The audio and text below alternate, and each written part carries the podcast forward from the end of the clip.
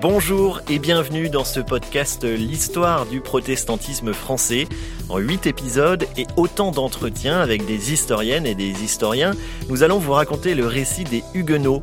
De royaume en république, nous allons retracer cette longue marche vers la liberté religieuse.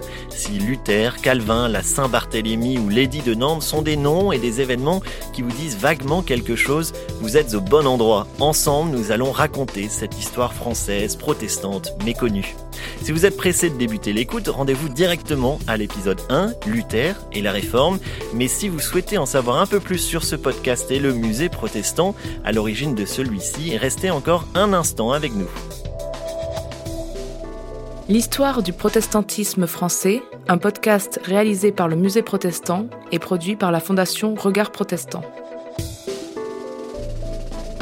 Martine Grenier, responsable du musée protestant et membre du conseil d'administration de la fondation Bercier est avec nous. Bonjour. Bonjour. L'histoire des protestants en France est assez méconnue.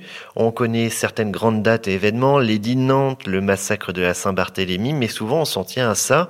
Alors l'idée de ce podcast, c'est vraiment d'explorer cette histoire de manière pédagogique, synthétique, grand public. On a bien pris conscience du fait que les Français connaissaient extrêmement mal euh, la réforme, cette période. Ils l'apprennent en classe en cinquième, puis après, ça les préoccupe pas beaucoup. Et ces années euh, des 450 ans de la Saint-Barthélemy, entre autres, et puis auparavant, on a fêté d'autres choses, on a fait protestant en fête.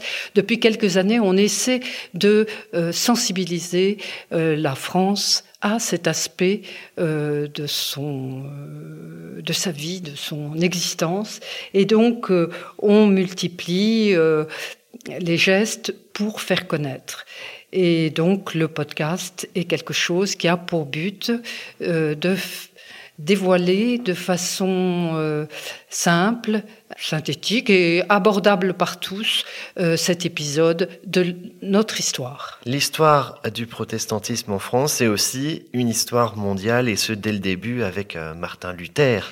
Oui, tout à fait. Avec Martin Luther, c'est une histoire mondiale parce que on s'aperçoit que les racines du protestantisme euh, sont en dehors de la France. On a donc les premières manifestations de de réforme et de désir de d'envoyer un peu promener euh, l'Église catholique avec euh, Jean Hus. Et euh, ça, c'est pas en, en, France. Ensuite, on a donc Luther qui est germanique. Et puis on voit euh, Zwingli euh, qui appartient à la Suisse. Puis on arrive Calvin dont l'œuvre entière se déroule beaucoup plus à Genève qu'en France. Donc euh, c'est d'autant plus remarquable qu'avec tous les problèmes qu'ont eu les, les protestants français, ils ont dû se réfugier à l'extérieur des frontières. Certains sont revenus, d'autres pas.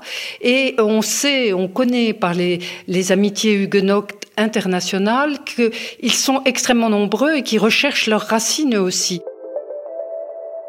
On est ici à la bibliothèque de la Société d'histoire du protestantisme français, la SHPF, rue des Saints-Pères dans le 7e arrondissement de Paris.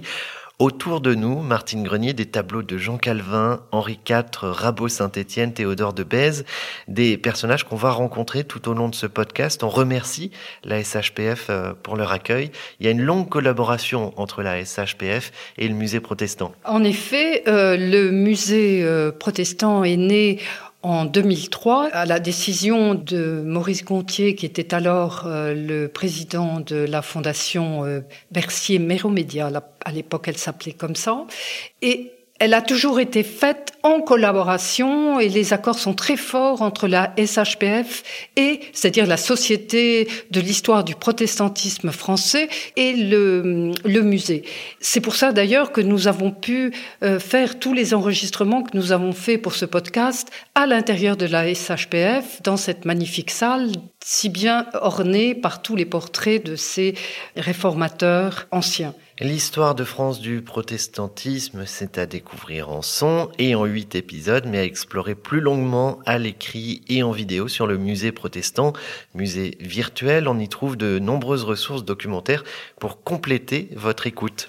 Et oui, parce que euh, ce podcast a été fait à partir d'un e-book qui avait été réalisé il y a quelques années euh, par euh, Daniel Fris, qui était un membre du comité éditorial du musée. Et euh, ce, cet e-book a été fait à partir euh, tout le travail pour le faire a été fait à partir des notices du musée. C'est-à-dire que euh, souvent, quand vous regardez l'e-book, vous voyez des petits numéros, des, petites, euh, des petits astérix pour dire pour en savoir plus, et vous pouvez aller directement sur la notice concernée du musée, ce qui vous permet d'avoir une lecture fluide d'une histoire, mais en même temps, si vous voulez des points plus particuliers, vous pouvez les, les consulter facilement. Des milliers de notices, des vidéos également disponibles sur le musée euh, protestant. Oui, et aussi euh, des émissions de radio, puisqu'il y en a euh, sur fréquence protestante. Nous faisons régulièrement des émissions, régulièrement, c'est-à-dire une fois par mois. Nous passons à 13h15, il y a une émission du musée sur fréquence protestante.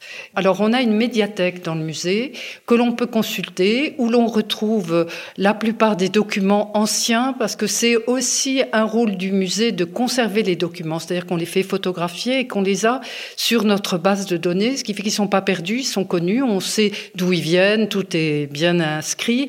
Et il y a aussi de nombreuses photos qui nous sont euh, soit données par la SHPF, soit par d'autres gens qui sont aussi répertoriés et qui permettent à des chercheurs ou des gens qui, des gens qui sont intéressés par le protestantisme de retrouver des documents qui peuvent les intéresser.